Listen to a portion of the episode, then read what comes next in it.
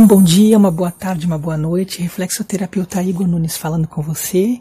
Vamos tratar hoje da circulação sanguínea. Quanto melhor ela funcionar, mais estabilidade nós teremos no nosso organismo, né? Sabemos que nem todas funcionam bem, né? nem todas as pessoas têm esse, esse bom funcionamento, devido a muitas questões. Principalmente, por exemplo, é, pessoas que já tiveram de fazer algumas cirurgias, algumas questões genéticas, Sabemos que às vezes o sobrepeso, a obesidade também pode contribuir para uma má circulação também, né, devido a muitas mudanças no metabolismo.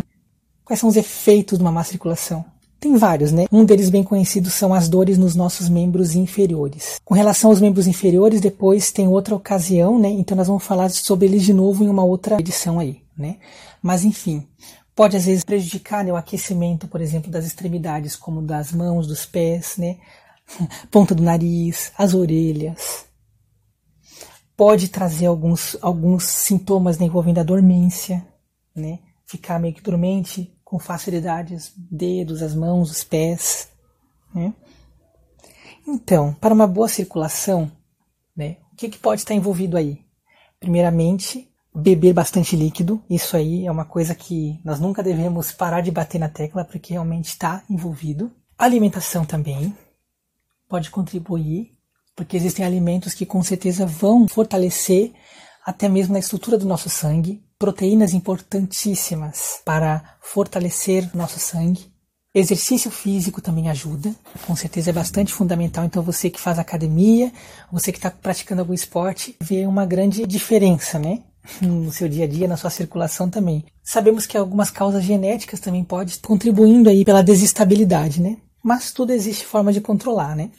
A reflexoterapia podal ela considera a nossa circulação sanguínea e as suas fases, né? Como por exemplo a circulação sanguínea central e a circulação sanguínea periférica. Né? Então a circulação sanguínea central é mais interna, né? A periférica são as circulações, né, que levam o sangue, né, para os nossos membros mais externos, né? Por assim dizer, do nosso organismo, que são os nossos braços e as nossas pernas, por exemplo, né?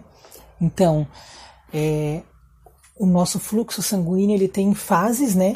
E que sendo fortalecidas ambas, né, de forma detalhada, ela com certeza vai ajudar em muitas ocasiões. Então, com certeza, o tratamento com a reflexoterapia podal é uma grande escolha, né, para você poder ter aí, né, avanços na sua circulação dependendo do que você pode estar passando, pode ser é, indicado algumas dicas, né, para que você possa estar é, incrementando, né. Existem alguns exercícios, se você não faz é, algum exercício por conta, né, você pode estar fazendo algumas pesquisas até de exercícios que você pode estar né, incrementando no seu dia a dia para ajudar a circulação sanguínea né, bem como também escolhendo alimentos né, que têm vitaminas que assim possam estar te ajudando nessa questão. Fica a dica. Né, se você não experimentou a reflexoterapia e sente né, que pode melhorar a sua circulação sanguínea, vá em frente. Será um grande prazer em poder tirar as suas dúvidas.